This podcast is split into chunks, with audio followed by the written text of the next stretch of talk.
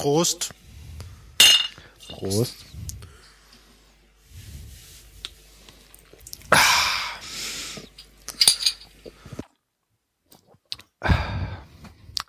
So, wir trinken heute Rothauspilz. Genauer gesagt das Tannzäpfle von Rothaus aus dem Hochschwarzwald. Ich lese mal kurz wieder den Klappentext vor. Kristallklares, weiches Brauwasser aus sieben Quellen in 1000 Meter Höhe.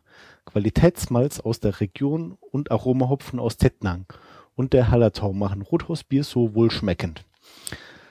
Also, ich muss ja sagen, Rothaus, ähm, das liegt erstmal ungefähr knapp 50 Kilometer südöstlich von Freiburg, mitten im Nichts sozusagen. Und die brauen jetzt seit über 50 Jahren eben das Tannenzäpfle, das seinen Namen übrigens äh, von dem Etikett hat, auf dem Tannenzapfen zu sehen sind. Ist sowas wie mein Hausbier. Das habe ich immer gerne getrunken während des Studiums und auch dazwischen und davor und danach. Und währenddessen. Und währenddessen, genau. Wie schmeckt's dir denn, Johannes? Ich muss ja sagen, das ist äh, das Heineken war sozusagen das Bier, was mich an meine Zeit in England erinnert hat und das Tannenzäpfle erinnert mich natürlich an meine Zeit in Heilbronn und Heidelberg. Also es ist so das Bier, was mir aus dem Studium nicht unbekannt geblieben ist. Und so ist das doch immer ein, wieder eine schöne, ein, ein schönes Treffen. Das ist natürlich ein sehr leichtes Bier. Das hat einen leicht, aber sehr leicht bitteren Nachgeschmack. Man kann es, äh, glaube ich, sehr gut im Sommer trinken. Ist jetzt nicht so schwer wie das Räuber Kneißelbier, was wir vor äh, einer halben Stunde und für euch wahrscheinlich vor zwei Episoden hatten. Ähm, ja, schön. Und wie ist bei dir, Weini? Also ich habe natürlich auch diesen schönen Studienbezug und äh, von daher ist es auch ähm, mit eines meiner Lieblingsbiere, sage ich mal. Also ich habe da ja so einen Pool von Bieren, die ich gerne trinke und da ist es Tannenzäpfler auch oben mit dabei. So, kommen wir zum Wesentlichen. Und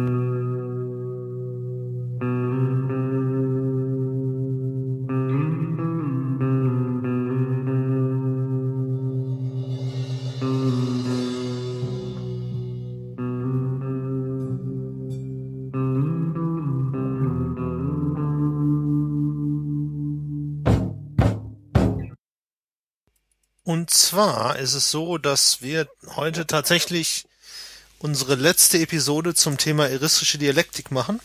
Oh, schon vorbei. Traurig, aber wir haben ja kein Bier mehr über, deswegen kann es nicht mehr weitergehen.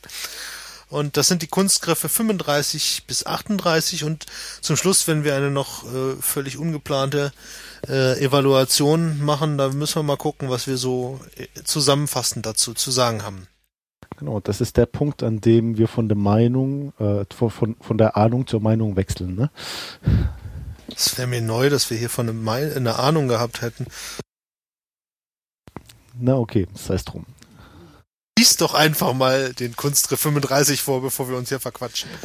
Also, der erste Kunstgriff der letzten Episode, Kunstgriff 35 der, sobald er praktikabel ist, alle übrigen entbehrlich macht. Statt durch Gründe auf den Intellekt wird man durch Motive auf den Willen und der Gegner wie auch die Zuhörer, wenn sie gleiches Interesse mit ihm haben, sind sogleich für unsere Meinung gewonnen. Und wäre dieses aus dem Tollhaus geboren. Denn meistens wiegt ein Lot Wille mehr als ein Zentner Einsicht und Überzeugung. Freilich geht dies nur unter besonderen Umständen an kann man den Gegner fühlbar machen, dass seine Meinung, wenn sie gültig wäre, seinem Interesse merklich Abbruch täte, so wird er sie so schnell fahren lassen wie ein heißes Eisen, das er unvorsichtigerweise ergriffen hatte. Ebenso, wenn die Zuhörer mit uns zu einer Sekte, Gilde, Gewerbe, Club und so weiter gehören, den Gegner aber, der Gegner aber nicht. Seine These sei noch so richtig, sobald wir nur andeuten, dass solche dem gemeinsamen Interesse besagter Gilde und so weiter zuwiderläuft, so werden alle Zuhörer die Argumente des Gegners, seien sie der Luft, aus der Luft gegriffen, richtig und treffend finden. Der Chor wird laut für uns sich ja vernehmen lassen, und der Gegner wird beschämt das Feld räumen. Ja, die Zuhörer werden meistens glauben, aus reiner Überzeugung gestimmt zu haben. Denn was uns unvorteilhaft ist, erscheint meistens dem Intellekt absurd. Intellectus luminis sici non est recipi infusiona al volultante et affectibus. Dieser Kunstgriff könnte so bezeichnet werden: den Baum bei der Wurzel anfassen. Gewöhnlich heißt er das Argumentum ad utili. Puh, da muss der Weini erstmal tief durchatmen. ja, war schon recht lang. Aber ich habe es fast ohne Fehler gelesen. ja. Also worum es hier geht. Jeder Gegner hat wahrscheinlich höhere Ideale, also etwas, an das er sozusagen glaubt, dass ihm seine Mutter beigebracht hat oder sein Vater. Oder eben eine Glaubensgemeinschaft, der er angehört.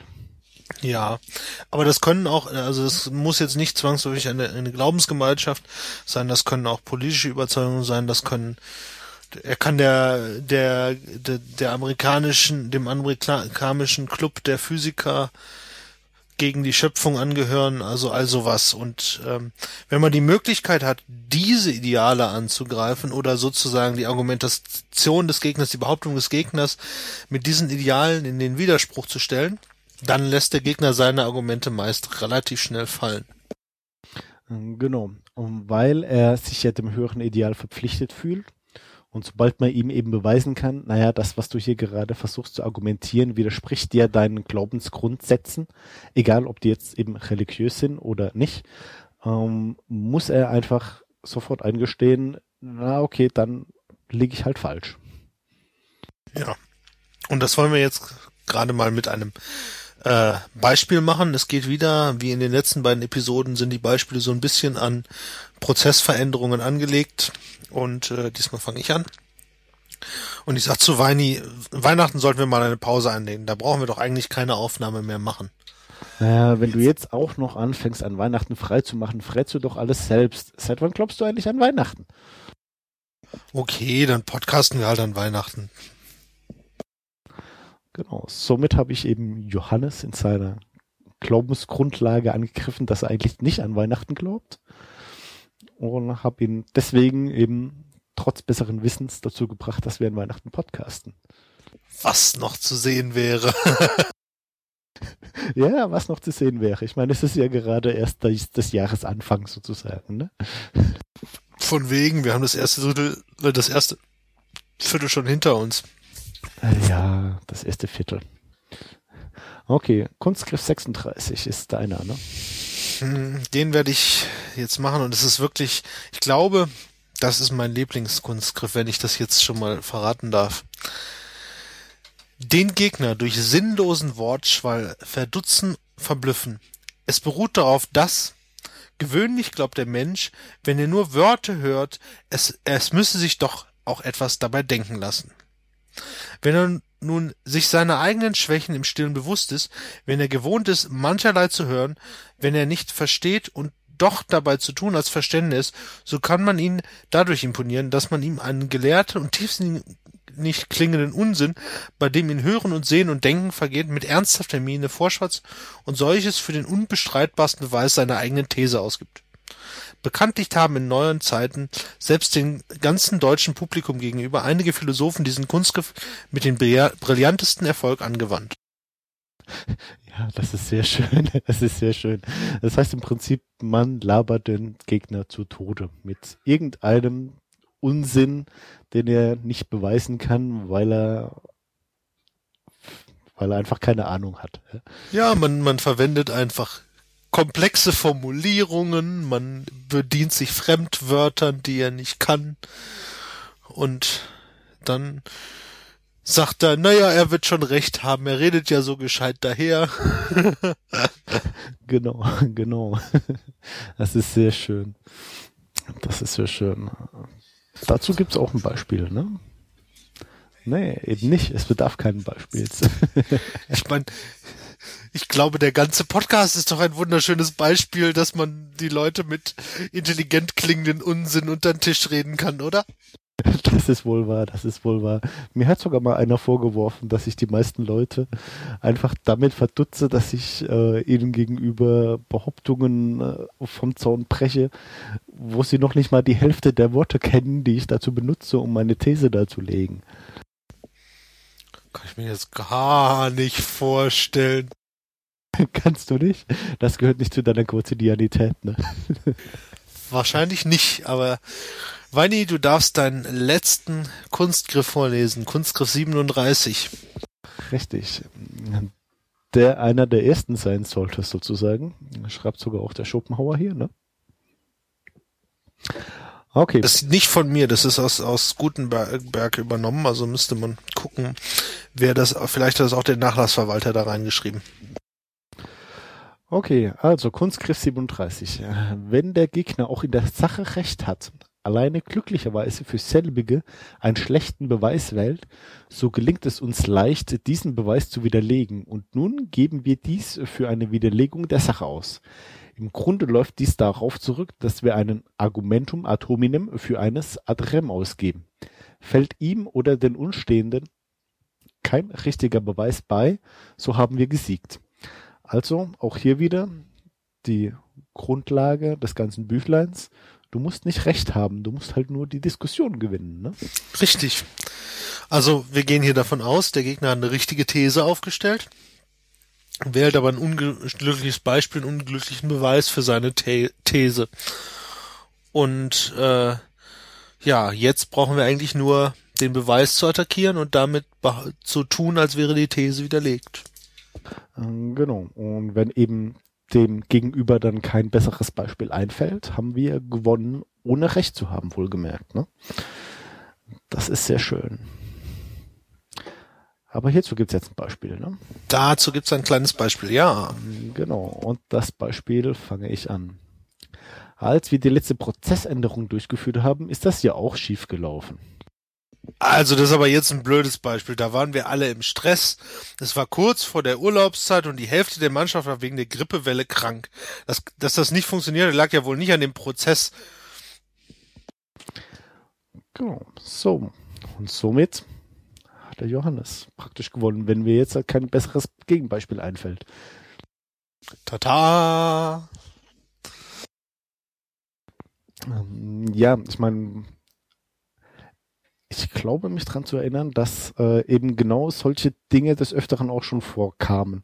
Dass du ähm, einfach nicht die These widerlegst, sondern einfach nur die Beispiele widerlegst und damit auch implizit eben die These streitig machst, das Ganze. Ne? Es gibt's in verschiedenen, in verschiedenen Ausprägungen. Aber funktioniert immer wieder aufs Neue. So, jetzt kommt der letzte Kunstgriff. Den darf der Johannes vorlesen. Da grinst der Weini schon so. Der ist nicht kurz, der ist nicht kurz. Der wäre noch dreimal so lang, wenn ich nicht die Hälfte rausgekürzt hätte. Hm, wer heute noch was vorhat, sollte den Podcast jetzt auf Pause stellen und äh, morgen weiterhören. Nun denn, los geht's zum letzten Kunstgriff. Letzter Kunstgriff, wohlgemerkt, mit letzter Kunstgriff übertitelt, nicht mit achten, Kunstgriff 38. Letzter Kunstgriff.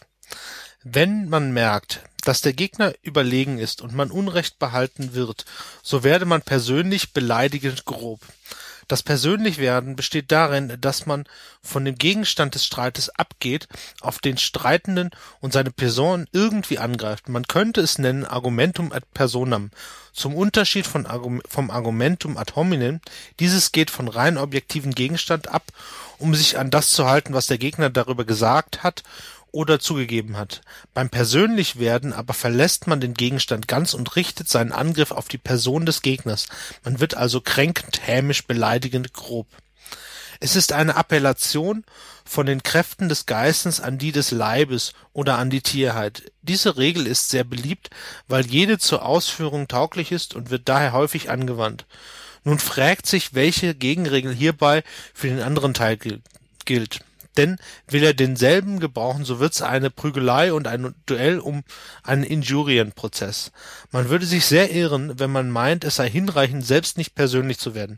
Denn dadurch, dass man einem ganz gelassen zeigt, dass er Unrecht hat und also falsch urteilt und denkt, was bei jedem dialektischen Sieg der Fall ist, erbittert man ihn mehr als durch einen groben beleidigenden Aufdruck. Warum?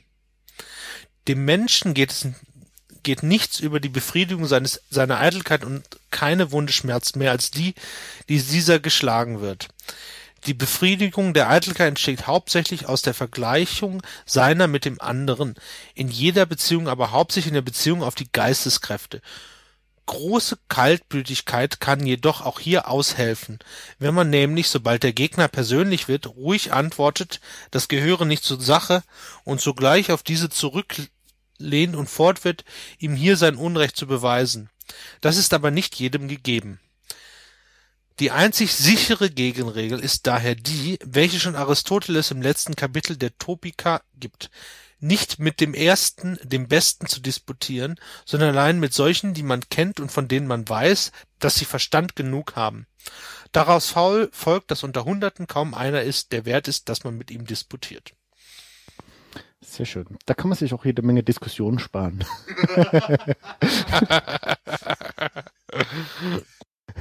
Okay, also zu diesem langen Kunstgriff. Ähm, er geht einfach davon aus, dass der Gegner eben einen mit Argumenten geschlagen hat. Also das heißt, dass der Gegner, ähm, auch wenn er nicht recht hat, so doch die Diskussion für sich entschieden hat durch sein Argumentieren, in welcher Art und Weise auch immer.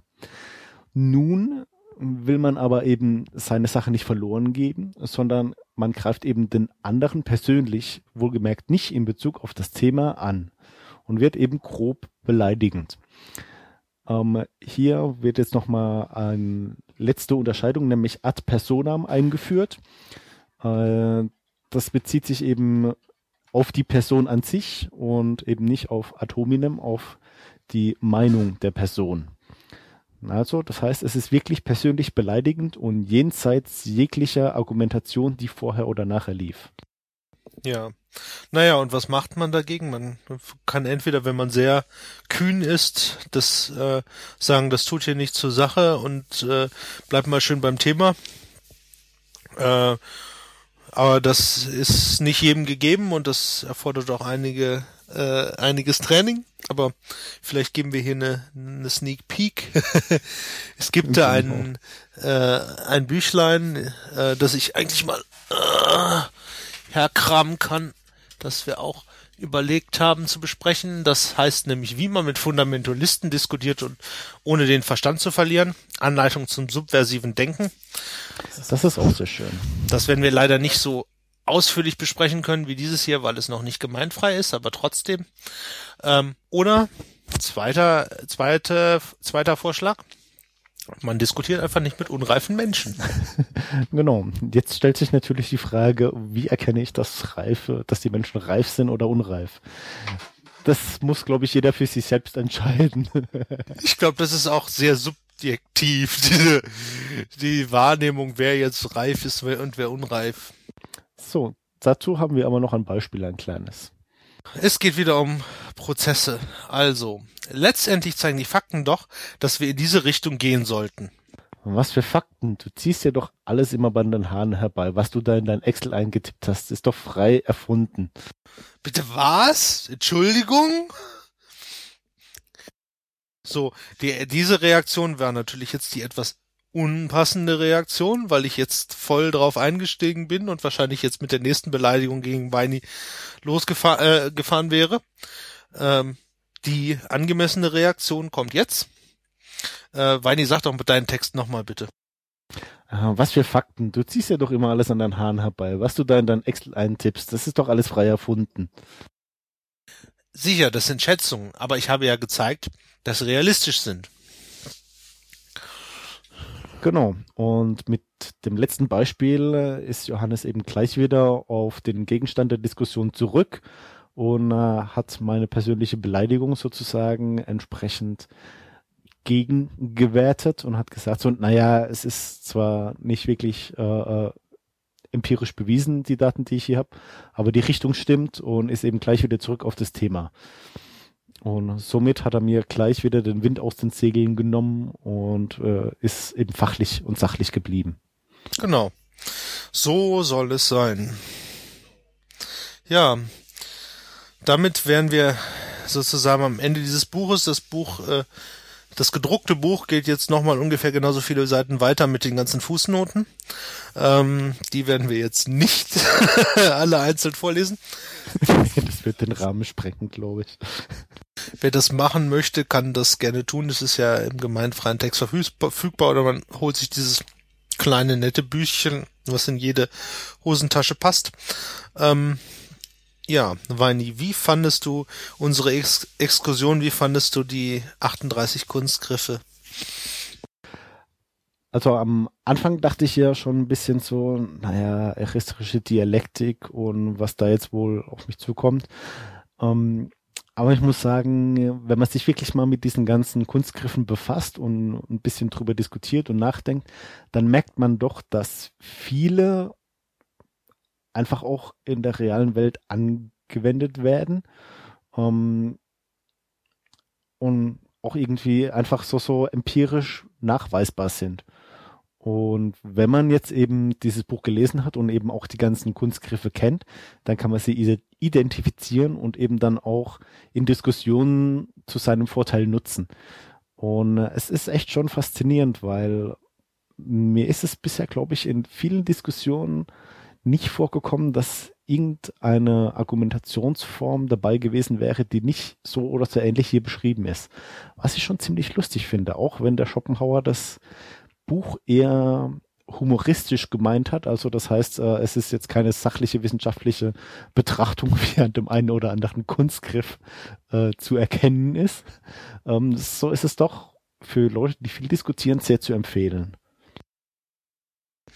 Ja, das ist, ja, ich meine, ich glaube auch, ich glaube auch, dass es nicht so, also ich meine, er hat sich nicht hingesetzt und sich überlegt, was für Kunstgriffe könnte man denn mal anwenden, sondern er hat da durchaus aus der Diskussionspraxis ähm, geredet und ähm, an der einen oder anderen Stelle sagt er, es gibt Leute, die sowas intuitiv einsetzen und man, man, man stolpert auch mal immer wieder über den einen oder anderen Kunstgriff. Ähm, und ich glaube, das ist so, so eine Art, wenn es, wenn, wenn man sich dem bewusst wird, kann man da etwas bewusster mit umgehen. Ähm, die Kunstgriffe sind jetzt alle nicht dazu da, besonders konstruktive Diskussionen zu finden. Darum geht's ja auch in diesem Buch nicht. genau. Es geht ja darum zu gewinnen, auch ohne Recht zu haben, ne? Wobei, wobei sich natürlich an, anschickt, wenn man, also gerade wenn man produktive Diskussionen führen will, auch möglicherweise im beruflichen Kontext oder ähm, im, auch im privaten Kontext vielleicht mal Bücher zu lesen, die sich damit beschäftigen, wie man halt Diskussionen so führt, dass äh, man zu einem sinnvollen Konsens kommt und nicht, dass man sich die Köpfe einschlägt. Ja. Genau, ähm, ich glaube, am Anfang in der Einleitung äh, gab es hier auch einige Beispiele, ähm, zum Beispiel äh, Aristoteles und solche alten Philosophen, die sich auch schon mit äh, der Eristrik, mit der Eristrik oder mit der Dialektik und so weiter befasst haben. Äh, da sind wir dann natürlich in einem Bereich, wo es eher um die Wahrheitsfindung geht. Nur muss man dann reflektiert genug sein, um eben auch einzusehen, dass man Unrecht hat und eben der Wille der Wahrheitsfindung muss schon sehr tief verankert sein. Ja, wobei ich da tatsächlich jetzt eher auf, auf modernere Werke, die dann auch eher aus der psychologischen Ecke kommen dürften, äh, angespielt habe, die dann äh, mehr auch in Richtung gehen, halt, wie führe ich Diskussionen produktiv, so dass ich ähm, ich meine, es geht ja oft in der Diskussion auch gar nicht darum, eine objektive Wahrheit zu finden, sondern eine ähm, Lösung, die jetzt für die ak aktuelle Situation gut genug ist. Von äh, optimalen Lösungen träumt ja eigentlich keiner mehr. genau, den Zahn haben wir uns gezogen mit der Zeit.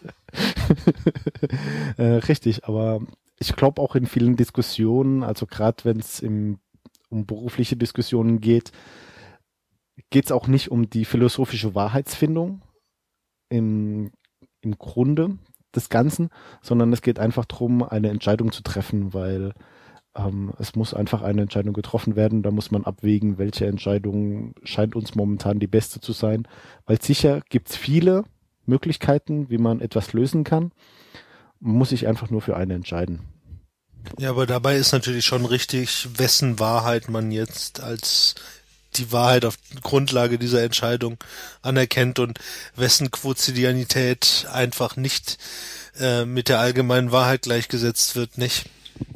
Also ich würde immer dafür tippen, dass meine Quotidianität der allgemeinen Wahrheit entspricht. Das ist, was du denkst. Aber nur in Übereinstimmung mit der Prophezeiung, ja.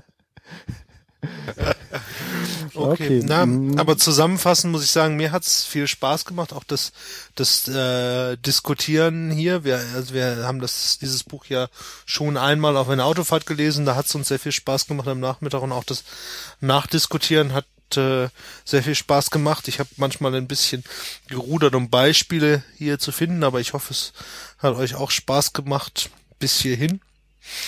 Was ist so dein abschließende? Also ich würde euch empfehlen, lest das Buch.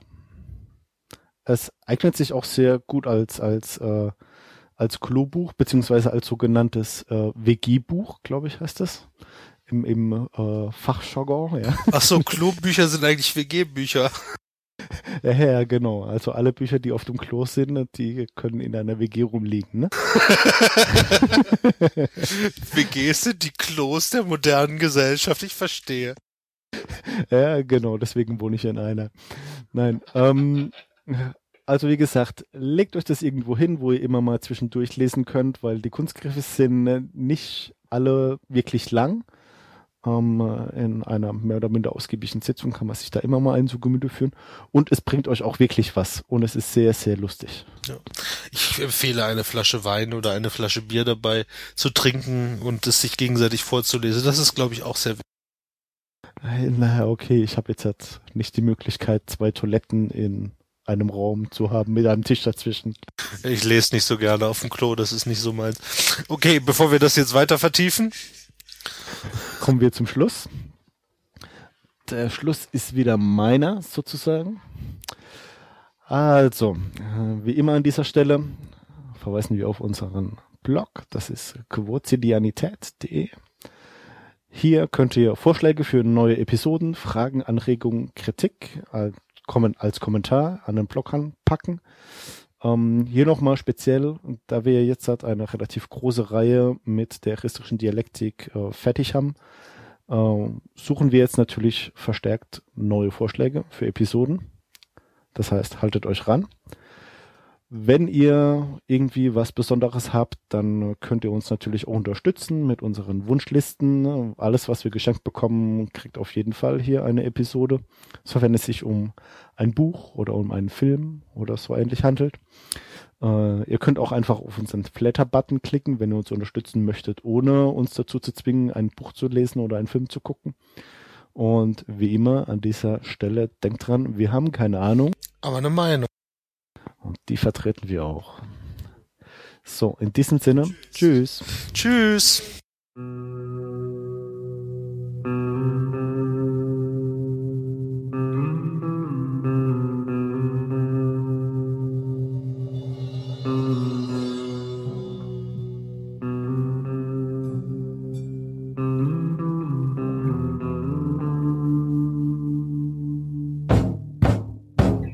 Arbeit ist das, was man tut, damit man es eines Tages nicht mehr tun braucht.